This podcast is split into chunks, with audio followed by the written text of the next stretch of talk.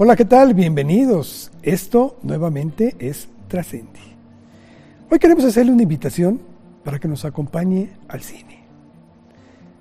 Ese lugar mágico donde todo puede ser posible, pero también donde se refleja a veces una cruda realidad que tenemos que conocer porque es importante. Solo así es que las cosas pueden transformarse. Y quiero hablarle de un director y un guionista que hacen su primer trabajo juntos, pero que ambos tienen atrás una trayectoria muy importante. Yo le auguro en este ejercicio que acaban de hacer, los minutos negros, que sin duda van a dar mucho de qué hablar en el cine mexicano. Ellos son Martín Solares y Mario Muñoz, a quienes seguramente van ustedes a ver frecuentemente. Vamos a hablar de cómo se hizo esta película, de cómo reflejan una realidad que, como lo dije al inicio, es muy cruda, pero es verdadera. Y por lo tanto, podemos hacer algo por tratar de transformarla. Quédese con nosotros. Estoy seguro que le va a gustar y que seguramente va a seguirlos de aquí en adelante. Busque su película. Vale la pena. ¿Me acompaña? Bueno, antes que nada, quiero agradecerles a ambos la oportunidad que le dan a la Universidad Humanitas mediante esta producción de hacer este enlace con ustedes para hablar de esta, de esta película que estaba hablando fuera de, cuadro con, con, Mario Martín y, le decía que no puedo decir que es una película que me gustó, sí me gusta, pero es tan crudo por momentos la realidad que se plantea y tan verídica lo que estamos viviendo en este momento, que tú originalmente, Martín, estabas reflejando una porción del país en el Golfo. Tú eres de Tampico. Pero esto, después de 15 años que se publicó ya tu obra, más de 20 que la estabas escribiendo, a la actualidad, no solo ha avanzado por todo el país, sino que es la realidad que vivimos. Lamentable, ¿no? Sí, bueno, cuando yo escribí la novela, una de las cosas que me asombraban era la enorme continuidad que tenían los rasgos más preocupantes de los años 70 en, los principios del siglo XXI, Carlos. Mira, eh, desde el auge del el terrorismo, desde el, creciente alza del populismo en muchos gobiernos latinoamericanos, eh, hasta ciertas manifestaciones de arte moderno que desconcertaban a los espectadores, eh, no se diga la represión de, por parte del Estado, la tendencia de muchas instituciones de gobierno a crear ficciones para tratar de sustituir la verdad con ellas y ficciones de mala calidad. Eh, muchos de los rasgos del, gobierno de López Portillo de los años 70 eh, se veían a principios del siglo XXI y se siguen viviendo con mucha preocupación de parte mía, eh, y creo que miles de personas, millones de personas, eh, en el momento actual. Em, la escritura de este guion atravesó varios sexenios. Empezamos a escribirlo eh, a finales del sexenio de, bueno, durante el sexenio de Calderón, y lo terminamos de pulir, pues cuando se iba a firmar ya, cuando estaba a punto de entrar López Obrador al poder. y debo decir que los rasgos esenciales de esta historia creo que han tenido una continuidad, ¿no?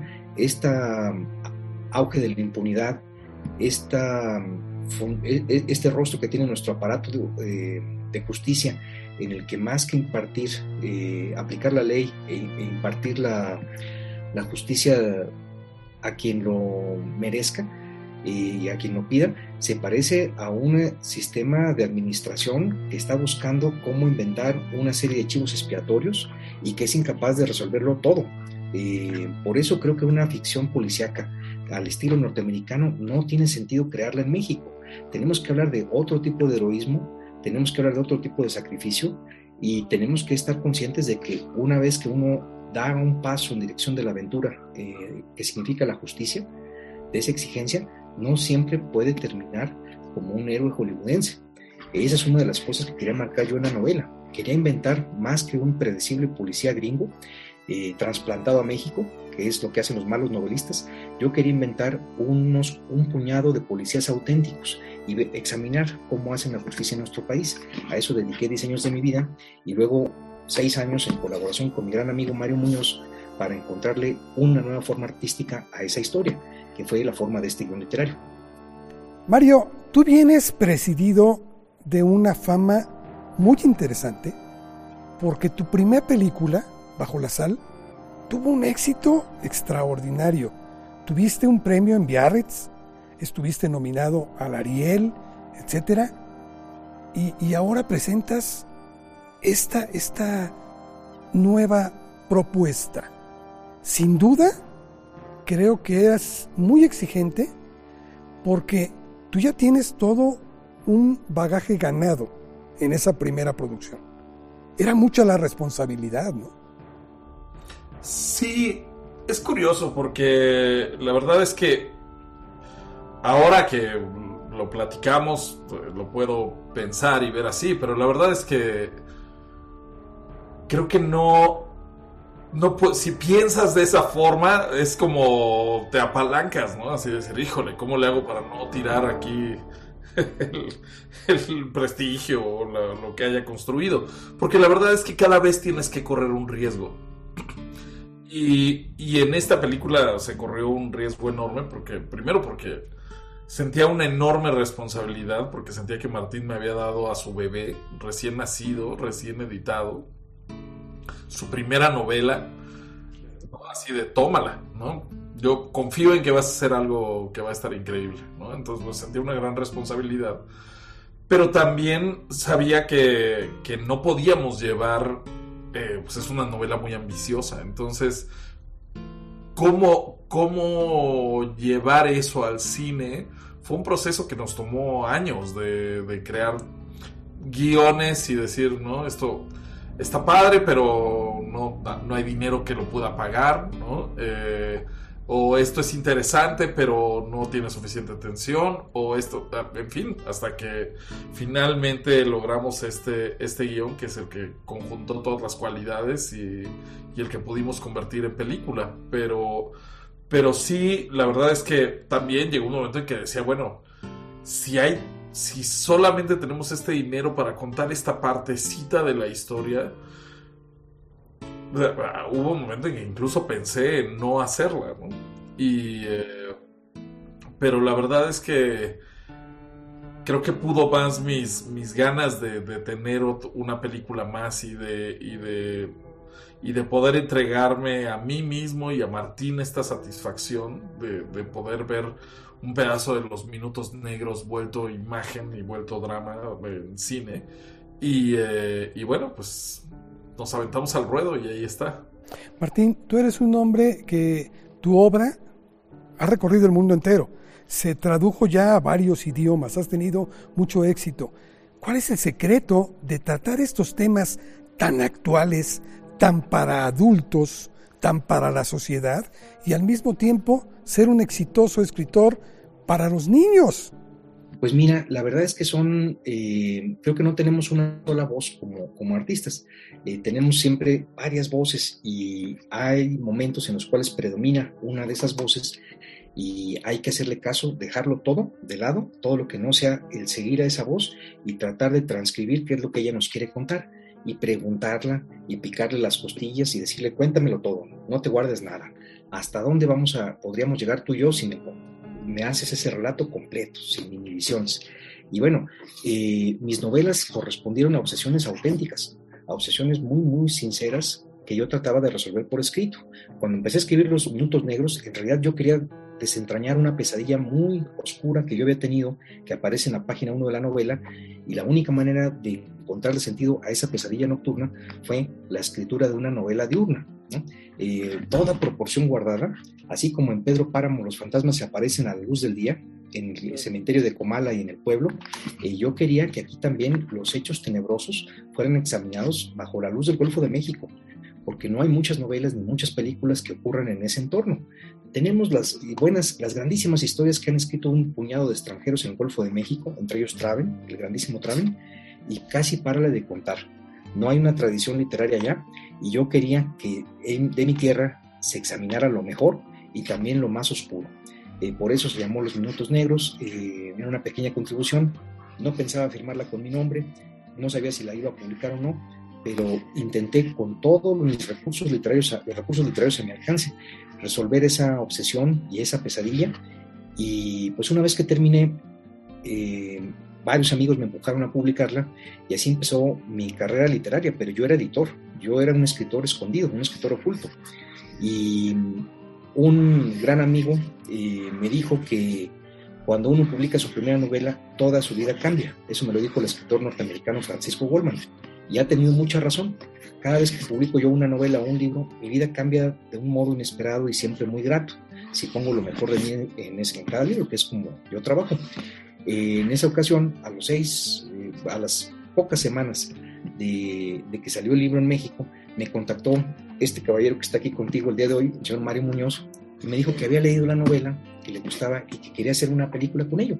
Bueno, yo no podía creer mi suerte y desde entonces eh, agradezco tener no solamente contacto con un artista con el cual es un placer debatir y carcajearse, porque muchos de los debates lo hacemos entre carcajadas, eh, sino con eh, un gran lector que es capaz de reparar qué está fallando en cada ficción que, que uno escribe y añadir una visión distinta, la de un artista cinematográfico, a las propuestas que yo puedo hacerle, ¿no? Eh, nos ha ido también que ya estamos escribiendo, terminando de pulir una, una comedia negra eh, en la cual estamos trabajando hace ya casi un año eh, y que yo empecé a escribir hace como tres o cuatro. y así, así se ha dado un poco la historia de esta amistad entre literaria y cinematográfica en ambos casos. Me ganas una de las preguntas que te quería hacer porque fue tu primera incursión en cine. Has ganado muchos primos literarios, pero es tu primera incursión en cine y tienes muchas novelas. Yo te iba a preguntar justamente si ya se estaba preparando alguna obra a este respecto para aplicarla al cine. Pero creo que ustedes están, perdón, pero yo los veo así como que ligados después de ver esta película a tener un éxito semejante a lo que en el hace muchos años se tenía también, por ejemplo, todas proporciones guardadas de Mauricio Magdaleno y el Indio Fernández, ¿no? Que formaban una unidad. Gran escritor, Mauricio Magdaleno. Y, que, y que van, van de la mano, ¿no? Oye, qué amable, muchas, muchas gracias. Pues mira, la verdad es que sí estamos, eh, yo reviso con todo rigor lo que Mario escribe y viceversa. Eh, y no por el eh, ejercicio, sino por llegar a un nivel artístico. O sea, no queremos que haya una sola instante, ni yerto, ni vacío, ni vacuo en lo que estamos haciendo. Queremos que cada segundo sea deslumbrante para la audiencia. Yo creo que con esa, esa técnica Mario consiguió una película que es una obra de arte, luminosa, con una música muy rica y que se parece mucho a tener un sueño despierto, que por momentos es pesadillesco y tenebroso y por momentos es entrañable, divertido y siempre está teñido por el calor del Golfo de México. Eh, me gusta ver a los personajes sudando en pantalla, porque no había muchas historias así. Eh, por fortuna no se les corrió nunca el maquillaje, pero están sudando auténticamente porque están bajo el calor de Veracruz, Tabasco y Campeche. Y no fue posible filmar en Tamaulipas porque era demasiado inseguro para el equipo, eh, pero el resultado eh, Mario tomó pedazos de distintas locaciones y, creó una especie de Frankenstein paisajístico, eh, un monstruo hecho de distintas ciudades ubicadas a lo largo del Golfo de México, del sur del Golfo, y que en conjunto forman pues una ciudad que está en los confines entre la selva y, un pueblo perdido, uno de los últimos pueblos, uno de los más alejados, del poder ejecutivo en este país y sin embargo ahí se llega a manifestar lo más oscuro de ese poder también. Eso es lo que consiguió Mario Creo una obra de arte que parece un sueño con los ojos despiertos. Es muy interesante el ejercicio que se hace en este, pero muy lamentable también, porque yo se lo decía hace unos momentos justamente a, Martín, en vez de que en este país vayamos, hacia adelante, construyendo y solventando escollos, parece que cada vez el pozo es más profundo. Y, el reflejarlo para ti, Mario, debe ser una responsabilidad muy fuerte, porque creo que no se trata simplemente de plasmarlo por plasmarlo. La gente tiene que aprender a reflexionarlo. Sí, fíjate que algo que, que para mí era muy importante en esta historia, ciertamente pensaba que después de Bajo la Sal quería hacer otra película que fuera mucho más sobre México, ¿no? Porque incluso yo recientemente vi Bajo la Sal, porque mi, novia no la había visto y me pidió que la viéramos juntos. Y, y como que veo, veo en Bajo la Sal una... Mm, como la influencia de la película de detectives americana muy fuerte, pues, ¿no? Como, como una manera de pensar muy, eh, muy intelectual, eh, digamos, como en el misterio, ¿no? De decir, claro, hay, hay unas chicas muertas, entonces la pista A te lleva a la B y la B te lleva a la C y hay un falso culpable que no es, pero el verdadero no sé qué. O sea, como que todo está hecho como este gran rompecabezas. Lo que me gustó mucho de los Minutos Negros es que refleja más cómo es la realidad en México, que el misterio es así de delgadito. O sea, le rascas tantito y ya sabes quién es el malo. Es una decisión moral de decir, ¿qué hacemos con esto? ¿Lo perseguimos? ¿Y si nos metemos en un problema peor? ¿no? Eh, como que esto es una realidad que todos reconocemos como México, ¿no? Y eso a mí me, apasionó eso. Y que sentía que Martín había escogido un momento para la historia en el que de algún modo la, la corrupción se había calcificado en el sistema, ¿no? Como que fue el inicio de toda esta tremenda consecuencia que estamos viviendo ahora. Y a mí me parece que, que ese fue como el gran atractivo para mí en términos de, discurso, hablar de ese momento y que pudiéramos sacar conclusiones. Pero bueno, nos tomó años y en esos años las cosas se fueron poniendo peor. Diez años les tomó aplicarlo, convertirlo en guion, el libro convertirlo en guion no, no realmente convertirlo en guion, sino más bien el proceso completo. O sea, de que yo descubrí, yo descubrí el libro de Martín cuando estaba editando Bajo la Sal. Y de aquí a ahora son 12 años. Eh, entonces, digamos que el guion a lo mejor nos tomó, digo, no de trabajar todos los días, porque siempre con estas cosas tiene uno procesos, ¿no? De decir, bueno, vamos a dejarlo enfriar un tiempo y luego otra vez, ¿no? Eh, pero nos tomó a lo mejor unos 5 o 6 años. Claro. Martín, ¿qué proyectos tienes en cuanto a, la literatura para futuro?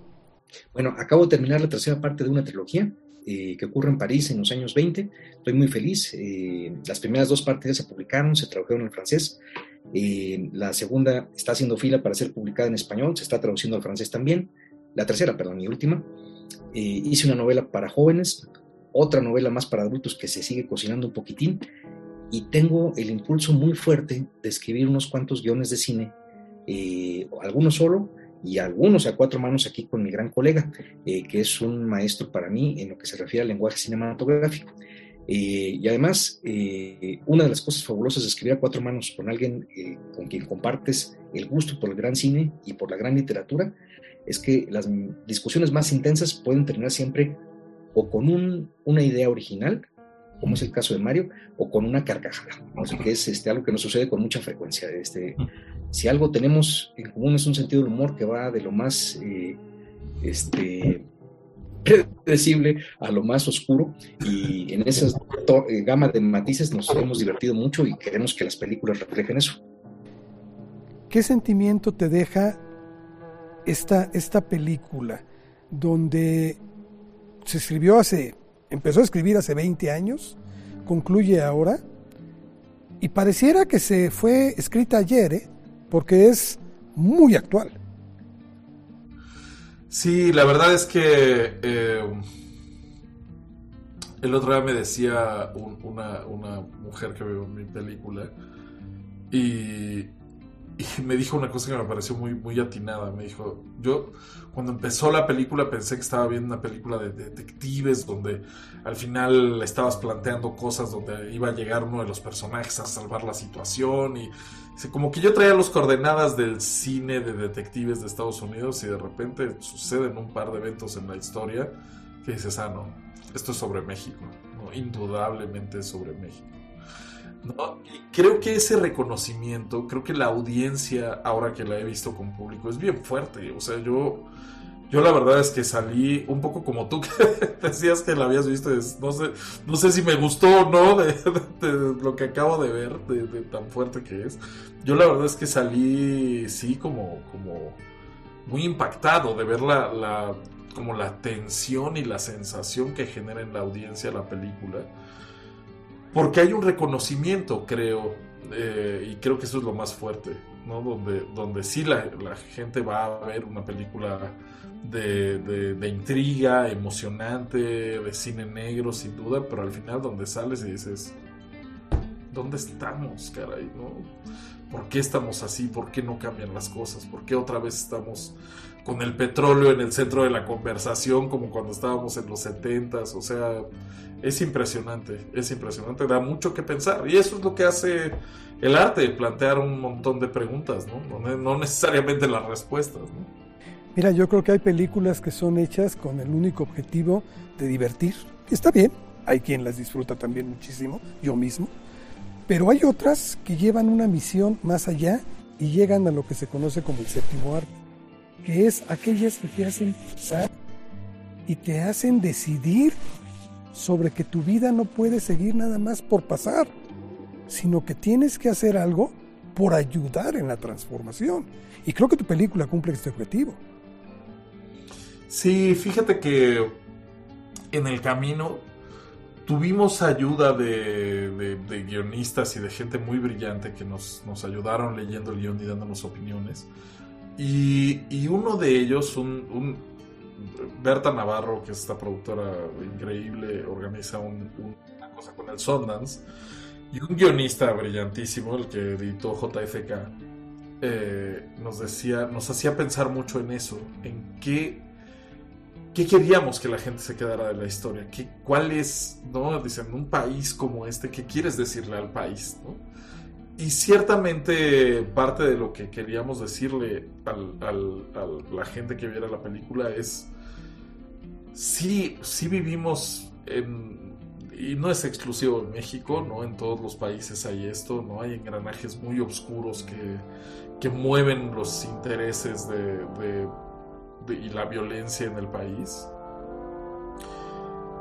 Y parece que nosotros no somos parte de eso, como que lo vemos como una cosa aparte de nosotros, pero ciertamente creo que hay un momento donde todos reconocemos si es porque nos para un policía o es porque tenemos que ver una cosa con la ley o cualquier otra cosa. Hay un momento donde sentimos que nos toca. Y, ese es el momento donde nos toca decidir por nosotros mismos. A lo mejor no puedes cambiar el sistema, ¿no? Pero sí puedes decidir por ti.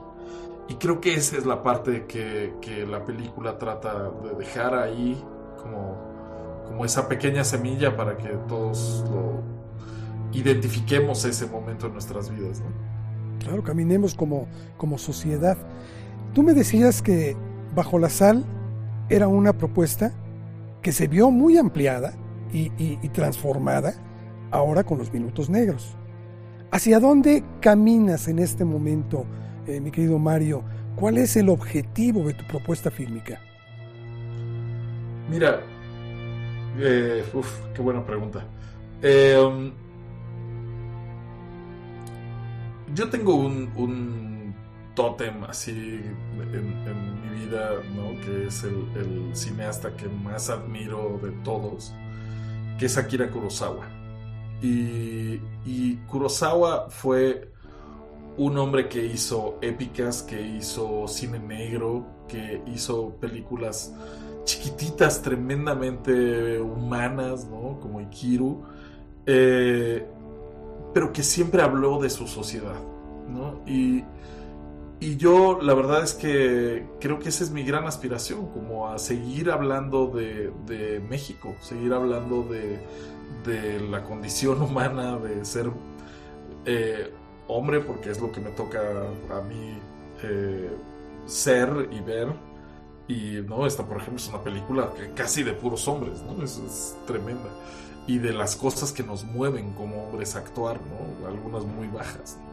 Y eh, entonces a mí la verdad esa, esa idea de, seguir ese camino, de construir a través de diferentes tipos de cine, ¿no? no necesariamente como decir, ay, solamente quiero hacer cine negro o películas policíacas, ¿no? O sea, con Martín ahora que estamos escribiendo una comedia, ¿no? Y, eh, pero siento que, todo siempre nos lleva, o a mí me lleva siempre a explorar como pues los temas con los que convivo todos los días y es algo que siento que nosotros como cineastas, ¿no? Lo veo cuando, cuando platico con otros directores de otros países, estamos muy influidos por Estados Unidos, ¿no? Por decir, ay, es que hay que ir a Estados Unidos, como Alejandro o Alfonso o Guillermo, ¿no? Y... Eh, pero creo que pues, tú lo ves, como cada vez, por ejemplo, con Alfonso, pues cada vez que regresa a México a hacer, o y tu mamá también, o Roma, pues es donde crea su gran obra, porque finalmente eso es lo que eres. ¿No? Entonces yo creo que a mí eso es lo que más me interesa. ¿También piensas migrar a Estados Unidos en algún momento? No es mi, la verdad no, no es algo que me, que me cause particular ilusión, ¿no? Porque también tiene eh, Creo que ahora el cine es mucho más global. Por ejemplo, ahora nos acaba de suceder que nos invitaron a trabajar en unos cortos para una plataforma americana que se llama Hulu. Y, yo escribí y produje un cortometraje que se llama Hijas de Brujas con, para Farid Schroeder, que es una directora muy talentosa que trabaja conmigo. Trabajamos juntos desde hace muchos años. Y, eh, y y tiene a Yalitza Aparicio justo en su primera cosa después de Roma. Y, y le ha ido espectacularmente al corto. Y ahora estamos, eh, nos pidieron que hiciéramos una propuesta para largo. Y es una película de terror, de, sobrenatural, pero en México, con una cosmovisión mexicana de lo que puede ser el terror. Entonces, creo que ahí es donde está realmente donde puedes aportar, ¿no? Porque, porque finalmente pues tienes una visión distinta, un país distinto, una forma distinta de ver, las cosas.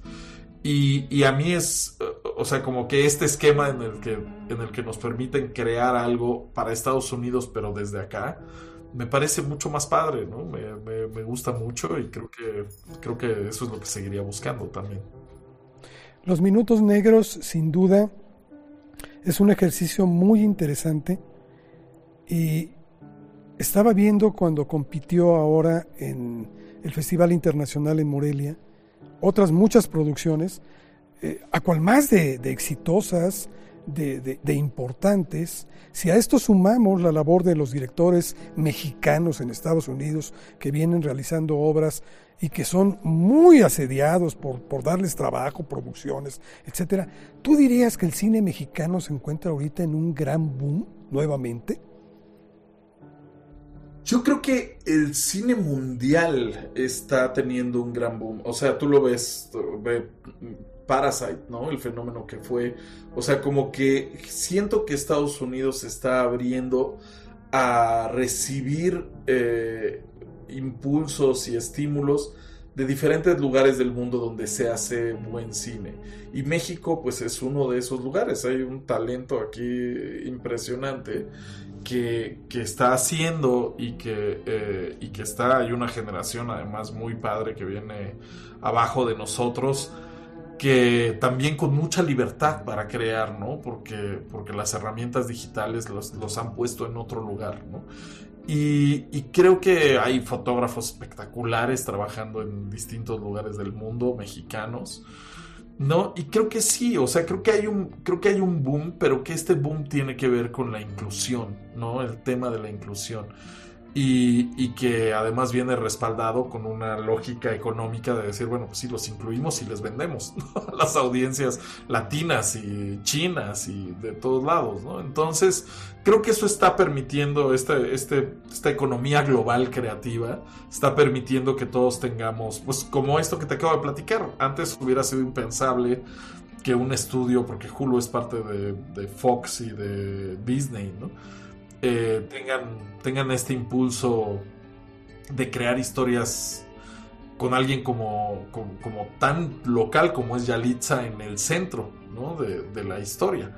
Entonces, eh, ¿no? Una mujer y además una mujer de rasgos indígenas y que pueda ser el centro de una historia, de una película de terror para Fox, pues es una cosa así de, nueva, ¿no? Y, y, eso es lo que están buscando. La verdad es que ellos están buscando como siempre cosas nuevas, porque ahí es donde están las oportunidades, ¿no? Entonces, sí, creo que, creo que hay un, o sea, coincido con que sí hay un boom de lo mexicano, que hay un talento extraordinario, o sea, ahora me llamaba mucho la atención la película de Alonso, una película de policías, porque además nos programaron juntos en, en Morelia, y que es una película tremendamente original y padrísima.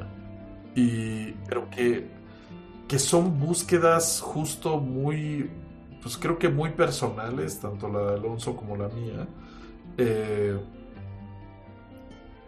de empezar a explorar personajes a los que siempre se ha visto de una manera bidimensional, como son los policías, ¿no? Fíjate que algo que me gusta mucho es esto que dices, que parece que las fuentes de financiamiento, que son importantísimas en esto también, porque pues, sin ellas imposible poder salir adelante, vienen ya de otras partes también. Entonces, no se circunscribe ya a un pequeño grupo, llámele gobierno, iniciativa privada en un sector, sino que ahora hay muchas más empresas que están interesadas porque han descubierto que también aquí se hacen películas que son vistas en el mundo entero, son negocio y le están metiendo lana. Eso es importante. Importantísimo. No, la verdad es que te digo, yo, yo, a mí me sorprende mucho los, digamos, los encuentros que he tenido con el mundo de Estados Unidos eh, del cine. Es muy impresionante porque realmente es gente que se sienta contigo. No, nosotros estamos acostumbrados en México a, bueno, a quién conoces y de quién eres cuate y a ver si te consiguen una junta con no sé quién. Allá el que sea se sienta contigo 20 minutos a oírte porque a lo mejor tú puedes ser su siguiente millón de dólares, ¿no? Entonces, eh, como que hay, hay, es una economía que está hecha para buscar lo distinto y buscar las oportunidades para que se genere eh, economía, ¿no? Mario, pues de veras te agradezco mucho porque yo lo decía, no podemos estar como un avestruz que esconde la cara y aparentemente no ve lo que está sucediendo. Gracias porque estás reflejando una lamentable verdad en nuestro país, pero a final de cuentas es una realidad y que tenemos que buscar cómo encontrarle una solución, cómo solventarlo. Y yo creo que el cine es un medio inigualable para poder reflejarlo y por lo menos que sirva de presión también para que cada uno cumplamos con la parte que nos toca y remontarlo. Así es que gracias por esto, gracias por no claudicar en tu visión de mostrar a México al mundo, que creo que es importante. ¿sí? Así es que mucho éxito, Mario, sin duda. Muchas gracias, qué amable. ¿Cómo te fue en Morelia? ¿Bien? La crítica. Fíjate que la crítica ha sido muy amable con nosotros. O sea, ha sido. Yo, yo estoy. Uf, sorprendido y, la verdad, humildemente. Eh, como, como sí, me, llena de, una de una sensación muy particular, porque sí es como una humildad, porque uno parece que el director, esta gran figura que hace una película, pero la verdad es que al final eres alguien que está ofreciendo algo, que lo está poniendo allá afuera, y que humildemente te pones ahí en la pared a decir, bueno, pues a ver, pues venga lo que tenga que decir todo mundo, ¿no? Y y, la verdad es que la crítica ha sido muy amable, ha sido muy entusiasta incluso diría yo, y muy profunda en leer los niveles que tiene la película. Y eso yo, eso es una satisfacción enorme. Ok, Martín, una última pregunta, sé que tienes que retirarte. Eh, por favor, para ti, ¿qué significa trascender? ¿Cuál es tu concepto de trascender? Cada vez que yo empiezo una novela, me marco un punto de llegada más ambicioso y en todo caso diferente, en otro ángulo completamente distinto de las cosas que ya he hecho antes. Creo que está mal repetir, que uno tiene que tratar de ir conquistando distintos vocabularios personales, eh, venciendo distintas obsesiones y sobre todo, Carlos, como le, le ocurre al protagonista de la Odisea, que cada dos pasos tengas que usar otra parte de tu alma, otra parte de tu ser y de tus recursos para resolver la totalidad de la aventura, no solamente no contentarse con el paso que diste hoy. Entonces, para mí, la imagen de alguien que logra trascender es Ulises en Odisea, que a veces con su labia, a veces con su ingenio, a veces con su fuerza, a veces con su astucia o con su agilidad de movimientos o su destreza para el arco, tiene que eh, resolver los problemas más fuertes que enfrenta a lo largo de 20 años de su vida, hasta que consigue regresar a lo que él entiende como su gran hogar, que ya no es el mismo, pero eso así lo va a sentir él. Eh, pues mira, yo creo que un artista que no busca ir más allá de lo que ya ha logrado, por modesto que sea, está condenado a repetirse y a no interesar a nadie. Entonces, aunque te equivoques, del fracaso vas a aprender una barbaridad. Mario, una última reflexión que te quiero pedir respecto a lo mismo que le pedí a Martín. Para ti, ¿qué valor, qué concepto defines trascender? Es una, qué, palabra tan difícil, porque cuando estaba chavo solía pensar que, que la manera de trascender es a través de la creación, del arte, ¿no? Pero ahora pienso distinto. Pienso que... Porque hay... O sea, ¿cuántos libros se publican? ¿Cuántas películas se hacen que no llegan a ningún lado, que no trascienden? No todos son ladrones, ladrón de bicicletas o este, Ran de Kurosawa, ¿no? O sea, finalmente no... Creo que si uno piensa en el arte como trascendencia, es un espejismo creo que la verdadera trascendencia para mí está en el hacer. Eh, alguna vez alguien me preguntó si había eh, deseado algo con todo el corazón alguna vez de niño, ¿no? Como, como, como ver una estrella y decir, pedir un deseo, ¿no? Que, que pidas con todo el corazón. Y yo siento que yo el único deseo que he pedido desde niño es ser director, justamente. Y el hecho de poder serlo y de poder hacer esto que llevo pues, años de mi vida haciéndolo, me parece que eso ya es, ¿sabes? ¿Cuál es el resultado? ¿Qué es lo que diga la historia sobre lo que hicimos? No lo sabemos, ¿no? Eso, eso ya lo veremos después, ¿no? pero ya ni siquiera nos tocará verlo probablemente, ¿no? Ya es algo que, ya, ya, se verá. Pero, pero creo que para mí siempre fue importante, yo tengo un hijo y pensaba, quiero que mi hijo sepa que su papá fue alguien que persiguió su sueño y logró hacerlo. mi sueño de dirigir y lo estoy haciendo. Y eso hace que otros sueños sean posibles para él y para otros. Entonces creo que eso es la, mejor manera de trascender, como tratar de, transmitir la idea de libertad y de que las cosas son posibles. Mario, anhelo ver la próxima producción ya. ¿eh? Gracias, gracias, porque estamos terminando con una y veo que el talento es inagotable y que podemos esperar todavía muchas sorpresas más, porque sin duda la vida nos lleva a crecer y tú has venido creciendo muy fuerte junto con Martín. Así es que esto que yo le decía de que espero que esto se convierta en una mancuerna exitosa en el cine mexicano, espero que sea una realidad y a lo mejor ese es mi sueño ahorita y verlos juntos nuevamente. Qué, amable, qué, qué, buen deseo, muchas gracias. Gracias Mario, gracias de veras. No sé si a usted, a mí en lo personal, me da mucho gusto que el cine mexicano venga recuperando el sitial que le corresponde. Hace algunos años, México ocupaba en toda Latinoamérica el primer lugar tanto en producción como en calidad de sus películas. Esto se perdió. ¿Por qué? Ganó a fin y al cabo lo que fue el aspecto económico. Hoy, México, con estos trabajos, viene recuperando ese sitial. Y eso deja de ser algo vano para convertirlo precisamente en lo que es el séptimo arte. Mexicanos como Mario, como Martín, están empeñados en recuperar ese sitio. Seguro estoy que después de ver esa película, a usted también le gustará, porque sabemos que podemos esperar mucho más de ellos en el futuro. Gracias por acompañarnos en Trascendi, pásela bien, disfrute del cine y nos vemos en una próxima emisión. Hasta entonces.